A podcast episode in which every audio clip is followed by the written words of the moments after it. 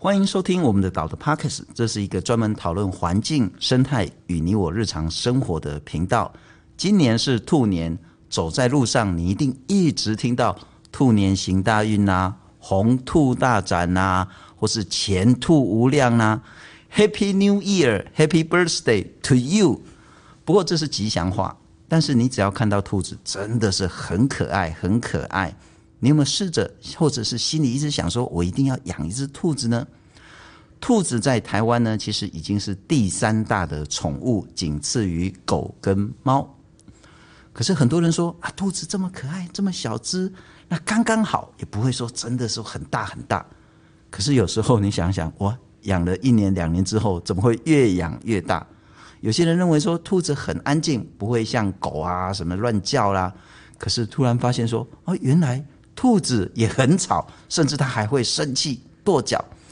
很多时候，大家以为兔子是非常温驯、非常可爱、非常安静，而且长不大的一个宠物。但事实上，跟这些想象是完全、完全的背道而驰。我们今天来谈一谈兔子。兔子作为宠物，在台湾遇到了什么困境？是否有很多人在喜欢兔子之后，却又弃养兔子？今天我们有两个重要的来宾，首先要欢迎第一个来宾是爱兔协会的志工 Joe，Joe 你好，大家好，我是 Joe。哎，第二个来宾可能观众朋友和听众朋友要找一下了哈。啊，第二个来宾其实他真的很安静很乖，对，呃，他叫做中二，三不五时发脾气，对对对。所以他真的是很像中二病，他 但是他其实还蛮乖的啦，但他刚刚来路上真的有跺脚，就会有一点发脾气。OK，中二其实不是因为他真的那个青少年中二病，他是因为在台中被发现的流浪兔。嗯，他其实是在我们我们台中有一个失控繁殖案件，就是原事主他原本是买了两只的兔兔回家，结果嗯，就是不小心越生越多，然后最后变成整个屋子满满的都是兔兔。嗯、那其实中二三不五时发脾气是在这个台中的案件救援回来的兔兔，所以他当时的编号是中二十三号，所以我我们就帮他取这个名字。其实很久很久以前呢。嗯，应该是那时候的女朋友，现在的老婆 有养过一只兔子，它、哦、其实真的很小只，嗯，超可爱。然后半年、一年之后，奇怪，越来越大只，搞得好像一只狗或者一只猫一样。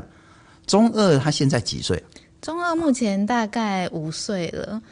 对，那其实兔子它们大概到半岁左右体型就会定型了。嗯、但是我们在宠物店里面看到那一种，他跟你说是迷你兔的那种很小只的兔兔，它们其实大概才是出生可能两周，啊、就是才刚开眼，甚至还不能断奶的小兔兔，它就会骗你说哦，这个是迷你兔，长不大。那导致很多人就会有错误观念说，说哦，兔兔就是这么的小只。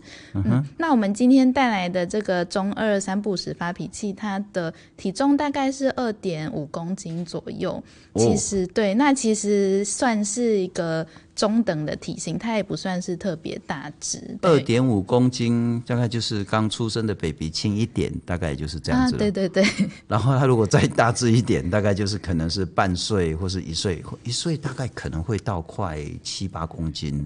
啊，不会啦，他们半岁其实就定型了，他们的体型就比较不会再继续大，但是可能会再越来越胖。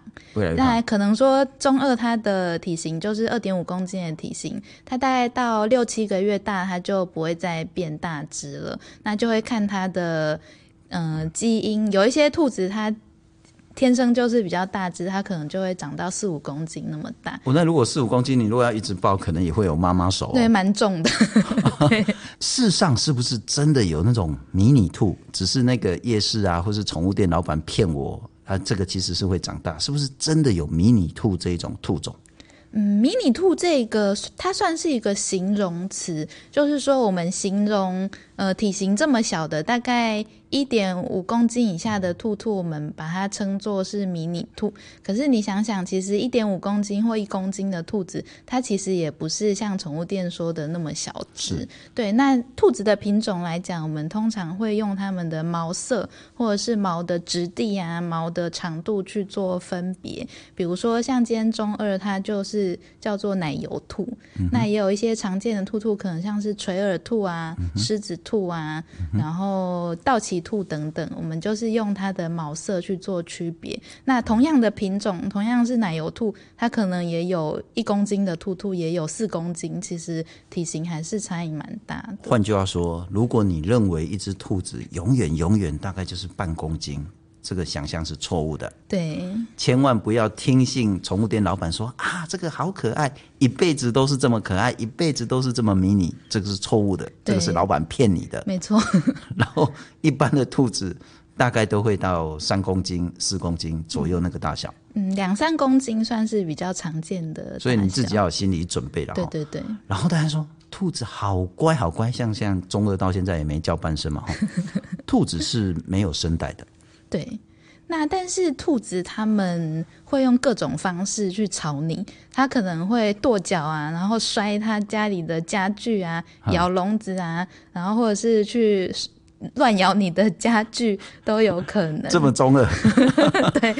好，我们那就第二个错误认知了。你以为兔子好乖、好乖、好安静，不会乱叫、不会乱吵，这是彻底错误。对。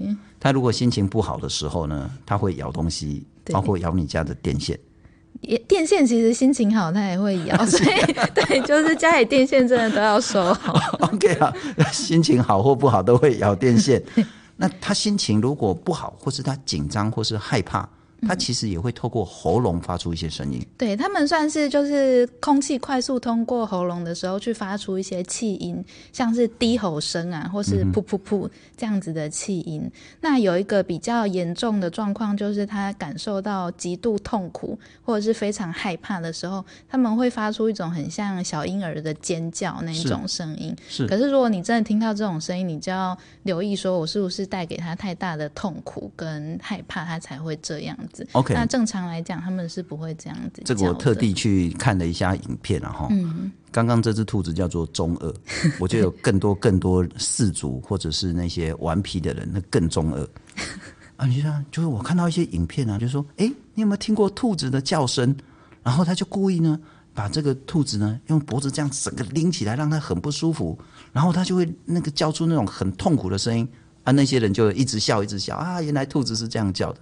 事实上，那个是就很像我们人被勒住脖子快死掉的时候那种嘶吼的声音。对，就是非常非常不舒服，非常害怕。所以，如果我们还听到或是看到有人这样，要马上制止，然后痛恨他这样子。嗯，他这个其实已经算是虐待动物的方状况了，其实是可以直接拍影片，然后拍影片去对动保机关就会去检举他们。好，那些那些拍影片的一定要被检举，要被制止。然后，那除此之外。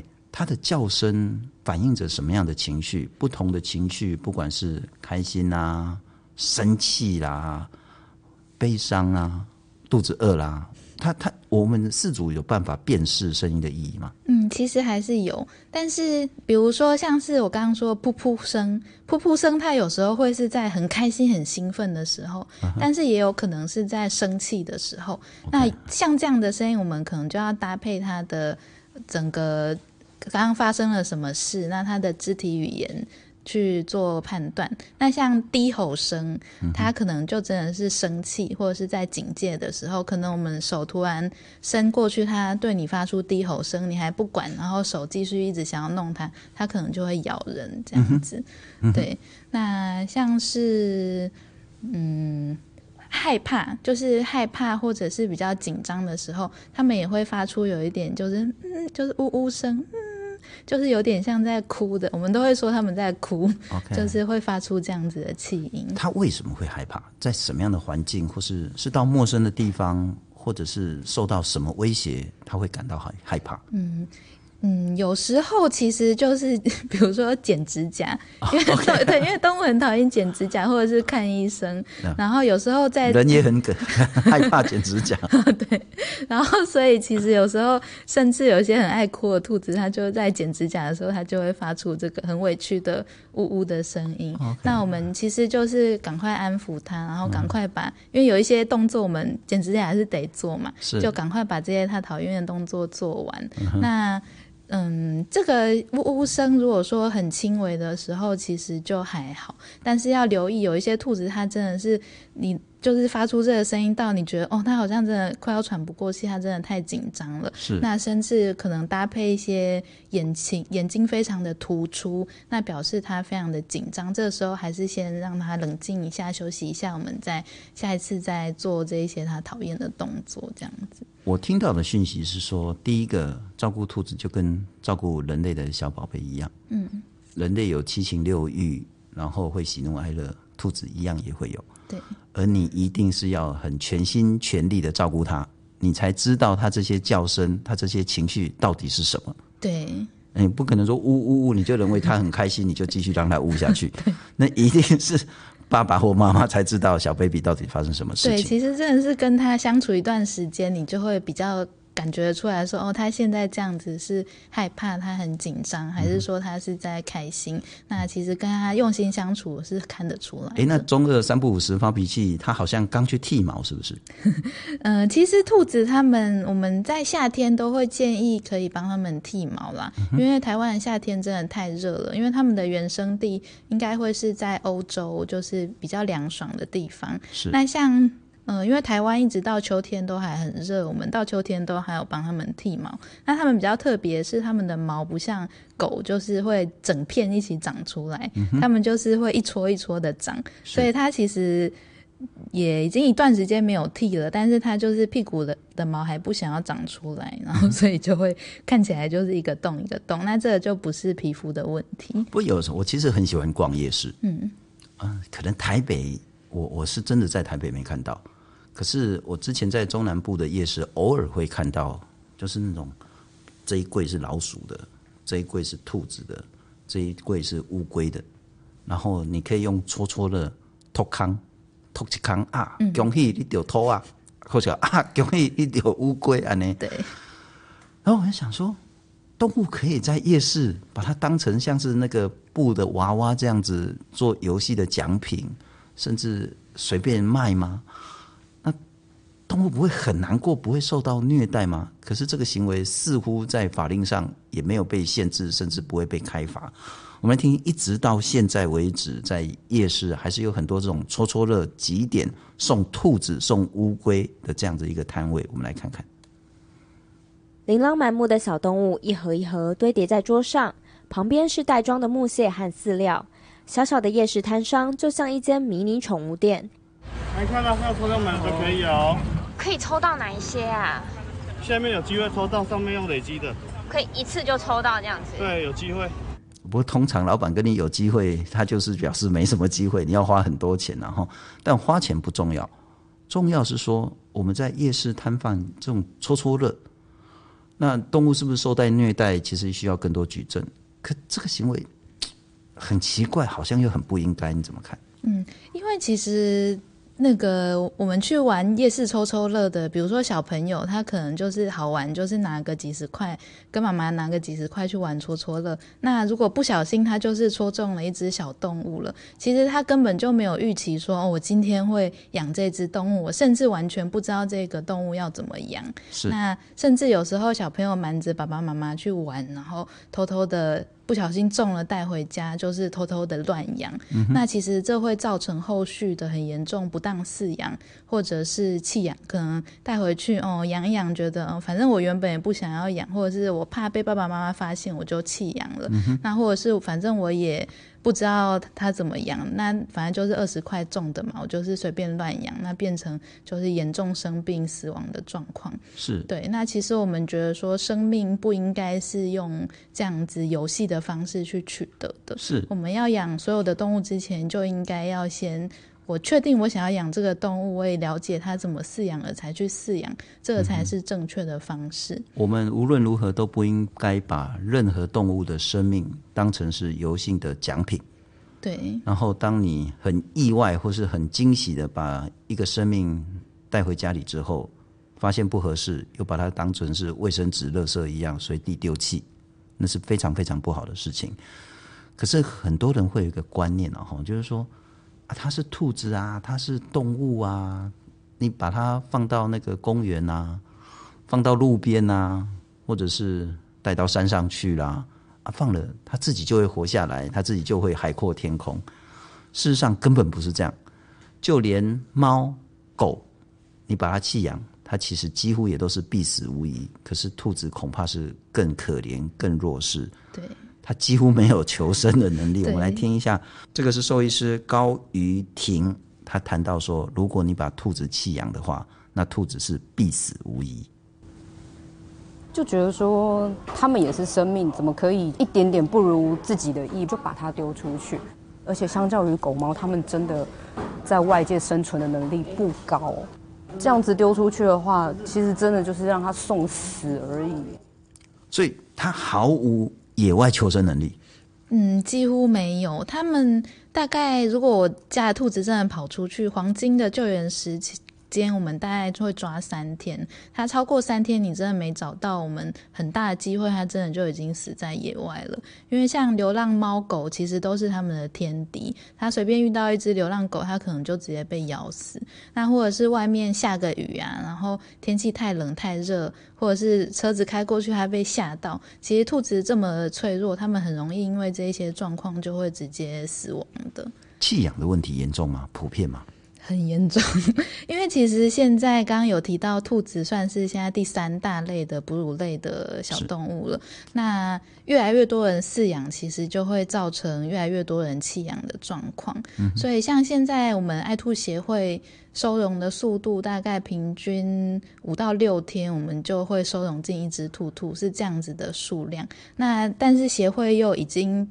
不是全台湾的气兔，我们都会收容进来。有更多发生在世界各，就是台湾各地的气兔的状况，其实是非常的严重的。是是，哎、欸，不过就我要请教你，你是什么时候、什么原因爱上兔子？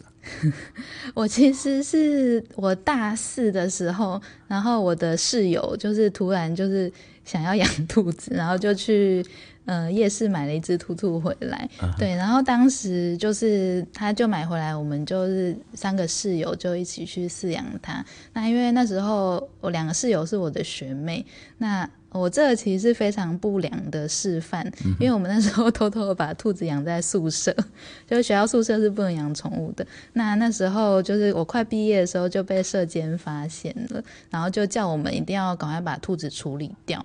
那处理掉的话，我们他是想要我们怎么处理掉？因为我们都已经养它，不可能就是随便去丢弃它。所以我那时候就是直接带着那只兔兔，我就搬出来，就出去找房子这样。哦，所以本来是室友跟你一起。养，后来变成你自己。对对对，就变成我养了。那从饲主再到爱兔协会的志工，其实那又是很不一样的转变。你要付出更多更多的心力，为什么？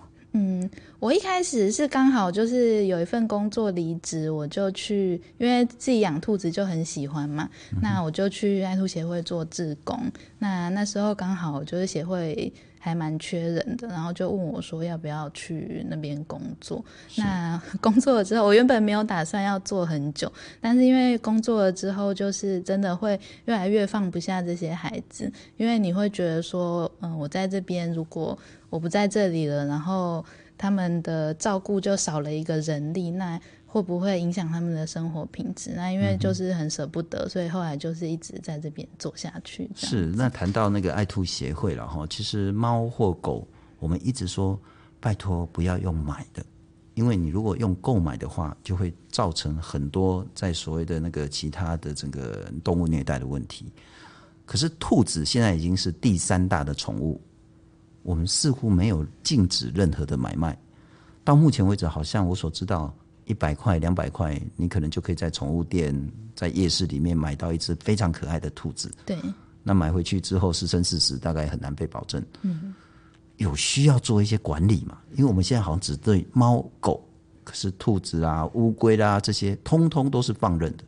对，那其实我们也认为说，之所以鼠兔这一些小动物，它们的弃养会越来越严重，就是因为它们的繁殖买卖完全没有受到管理。那你用那么便宜的价钱就可以随便的得到一只小动物的时候，大家就很容易出现就是冲动饲养，嗯、然后回去就乱养，或者是养一养就不要了，不要丢掉，他说啊，一百块呢，不要紧啊。对对对对，或者生病，反正哦，我生病要花好几千块，那我就再花两百块。去买一只新的就好啦，是对，就会有这样子的心态出现。那其实今年农委会的宠物管理科已经上任了，那他们当时也有。嗯，承诺说未来会将 就是非犬猫的其他动物纳入繁殖买卖的管理。嗯、那我们协会其实也一直在推动这个部分，很希望可以赶快纳管，那一定可以改善一部分的不当饲养跟弃养的状况。不过这接下来是我觉得今天节目最重要的了哈，一定有很多很多朋友喜欢兔子，想要养兔子，千千万万不要去用买的。他其实，那如果不买，他就到爱兔协会去用认养的吗？嗯，对，其实兔子认养有很多的管道，除了爱兔协会可以认养之外，网络上有一些兔子送养的社团，可能都会有很多就是没有办法继续养的中途或者是饲主出来送养他们的兔兔，那我们都可以透过这些管道去认养一只小兔兔，那就不建议用购买的方式，因为购买我们知道说它背后的繁殖都没有受到控管的时候，那一些。就是作为种母的这一些动物，它们的处境其实都非常的艰难。是，那我们不要去鼓励这样子的一个不当的繁殖买卖的行为。是，那我觉得在饲养之前，你其实自己不管是经济能力了哈，或者是时间，或者是你的场所环境，你都要有一定的这些门槛在。养兔子会花很多时间，会花很多钱，会需要很大的空间吗？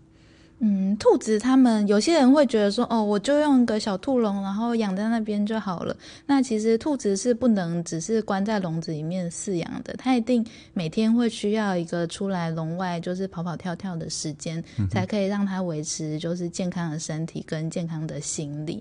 那所以空间是一定要的，那你的空间也要安全。刚刚说的，它会乱咬你的家具啊，嗯、咬你的电线，可能电电器坏掉以外，它还可能会触电。然后也可能电线走火，对对对，全家就烧掉了这样。没错。然后如果是金钱来讲的话，呃，他们的饮食算是没有猫狗这么的昂贵，可是他们会花钱的部分可能会是他们的医疗费用非常的高昂。那医疗费用有时候你要去。呃，生病，然后住院，或者是动个手术，可能就上万元的费用。那你用两百块买了兔子回去以后，你愿不愿意花这么多的费用去治疗它？那这个你也是要去思考的部分。兔子会有常见的疾病吗？嗯，兔子它们的像是它们的肠胃构造跟猫狗就不太一样，它们很容易因为一点胀气，或者是就是不小心吃了太多的毛进去，它就。肠胃出问题，就很有可能在很短时间内过世.所以大家非常害怕的，大概就是他们的肠胃疾病。嗯、那兔子的牙齿也是一辈子都一直在长长的，所以他们一定要透过适当的吃牧草去磨牙。那有时候他没有吃足够的牧草，或者是根本没有喂食牧草的时候，他牙齿过长就会去刺到他的牙龈啊，刺到他的眼球，甚至下颚，然后产生一些很严重的脓包或者是齿科的疾病。是是是，所以你都要为它。平常就是牧草，然后还有我看这个是当阿吗？这个是青菜啦，因为很多人以为说兔子的主食是红萝卜或者是高丽菜，那其实青菜我们不能给太多，但是还是可以给。我们大概就是以。一只兔子来讲，最简单的方式就是它一天要吃到它的身体这么大、这么大一坨的牧草。那你要给的青菜大概就是它的头这么多就好了.就是不要给过量的青菜。Uh. 那我们另外也可以要补充饲料。那饲料是补充，哎，我这次没有放在这里。饲料它是去补充，就是牧草里面没有的养分。是。那牧饲料的量，通常兽医师最简单的方式就是大概是它的耳朵。耳朵的这个量，对，用一只兔子的体型来比喻的话，大概会是这样。换句话说，你还是要付出一个月，大概可能是几百块到一千左右养它。对，几百块到几千块，那就是看我们购买的食物的。是买便宜的还是比较好一点的？这个是我们讲一只兔子哦。对对对。我为什么特别强调一只兔子？因为我们之前讲说月兔月兔，除了兔子飞到月亮去陪嫦娥、吴刚之外呢，还有很重要，它似乎一个月会生一次。那一次少则三胎四胎，多则八胎九胎十胎。那你可能今天很高高兴，然后花了几百块买两只兔子回家，一年之后变成一百多只。对，这个其实非常的恐怖，因为兔子它们没有月经，它们是交配排卵型的动物，所以它们只要。成年的男生女生碰在一起，几乎就是百分之百就会中。OK，对，那他们生一胎大概就是三十天怀孕就会生出来，而且他们也不用有坐月子休息的时间，他们甚至还在哺乳的时候，他一生出上一胎，他马上又可以怀上下一胎。所以刚刚说就是一个月可以生一次，这个是。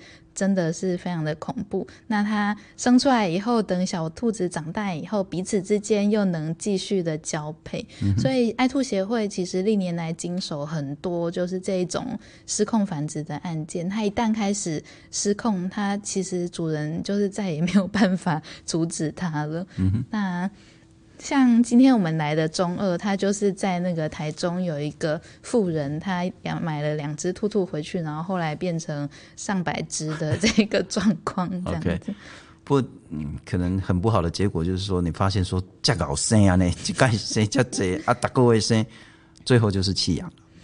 对，那其实像刚刚说那种失控繁殖的状况，他们。生出来的兔子其实也会有基因的问题，因为它们就是近亲一直在交配。那生出来的兔兔，因为你空间就是这么大，它们生存彼此竞争，其实都是会有。我们去那种案件，都是沙发底下角落里面扫出很多的兔子的尸体，嗯，因为他们就是。身体比较好的存活下来，那比较不好的就是死亡，就是陆续这样子很恐怖的平衡。我们对猫或狗，我们其实都希望饲主可以去结扎。那当然，晶片是最重要的。对兔子也会这样要求吗？嗯，兔子我们都还是建议要去做结扎。那第一个就是刚刚有提到，就是不要让它们持续生育的这个问题。那第二个就是结扎也可以有效的。防止他们生殖系统的病变，就跟猫狗一样。那晶片来讲，像爱兔协会送养的兔兔，我们都会帮他们完成晶片施打跟晶片的登记。那只是说，目前，嗯，除了台北市的宠物登记站以外，其他地方的宠物登记站还没有可以选择要登记兔子的这个选项。所以我们也很希望未来就是。嗯，宠物管理科可以跟进，就是让兔子也可以加入，就是鼓励做宠物登记的这个部分。不过这就是农委会要加把劲了哈。从一开始我们谈到说，不管是在夜市这种抽奖的啦，或者是不当的饲养买卖的啦，乃至于到所谓的晶片结扎等等的，对于兔子我们需要有更多更多的进步。不过就呃，我讲一个让你笑的，然后那个其实。不只是他中二，我，我其实更中二。我为了做这一集啊，我就查说，哎、欸，那兔子有什么特殊的习性？我查查查，好像说这个有可能是假消息哦，所以拜托你一定要更正哦。好，兔子是一个阶级领域很强的动物，嗯，它会有所谓的老大跟那个跟随者的这个概念。那他遇到东西呢，如果要宣示主权，说这是我的地盘呢，他就用会用兔子下巴呢去磨那个东西。所以 这两天我就跟我小女儿一直在玩一个游戏，我就用我的下巴一直磨她的头，然后她就用她的下巴磨我的头，然后我就说叫老大，叫老大，然后她我女儿就叫我就磨我的头，就说叫老大，叫老大，我只好叫她老大这样子。对，所以如果饲主。三不五时用他的下巴去磨那个中二磨兔子的头，真的会建立这种从属关系吗？其实他们为什么会说这个骗人胡乱的，对不对？但是他们确实会用他们的下巴去磨他觉得是我自己的东西，因为他们下巴有个腺体，嗯、那他这就其实是他自己会抹上他的味道在这个东西上，那所以他当然有时候也会，比如说这个这个主人这个兔奴是我的，他就在我身上磨一下下巴，然后觉得哦这个草盆是我的，他就会磨一下下巴，会有这样子的状况，没错，但是。我们他摸你的头，他认为你是他的奴奴人。对对对。那你就摸他的头，他毫无无感，没有用。然后 我们只是了解兔子的习性，但不代表他的动作你做对他有用。对。那刚不过刚刚有提到一个很重要的观念，就是兔子的领域性非常的强烈。所以其实，嗯、呃，我们有时候会觉得说，哦，我们兔子两三只养在一起很可爱、很疗愈。那其实。像我自己家兔子是养四养了四只兔子，但是它们每一只只要碰面就会打架，它们的领域性其实很强烈，就是说这个是我的领域，我遇到别的兔子我是会打架，甚至很严重会皮开肉绽的这样状况。是对，然后所以我们也会建议说，如果真的想要养两只以上的兔子，我们还是要做好就是完全让他们分开来的准备啦。嗯哼哼，如果我想要养兔子。最好还是不管是到爱兔协会，应该有流浪兔协会，或者很多很多的这些所在爱兔的组织团体，跟兔子相处个两三天，然后学习如何照顾兔子，然后也让这些志工们评估你自己的能力、自己的环境是否可以养一只兔子，之后才来用领养的，这是最好的方式。嗯，对，那就算你不是真的要来做志工，其实都可以来协会看看，你去看一下，说兔子的个性跟脾气是不是你预期中的，你可以接受的。那你对于兔子会不会过敏啊？然后你对于他们的打扫跟日常生活的一些照顾有没有办法负荷？其实都可以，就是先做了解以后再来决定要不要饲养。是是。呃这是兔年那也祝大家兔年行大运但是如果你喜欢兔子想要养兔子拜托三思后行评估自己以及建立更好的饲养观念跟能力才去认养而不要去购买。非常谢谢舅也非常谢谢中二三不五时发脾气今天来到我们节目谢谢大家。谢谢。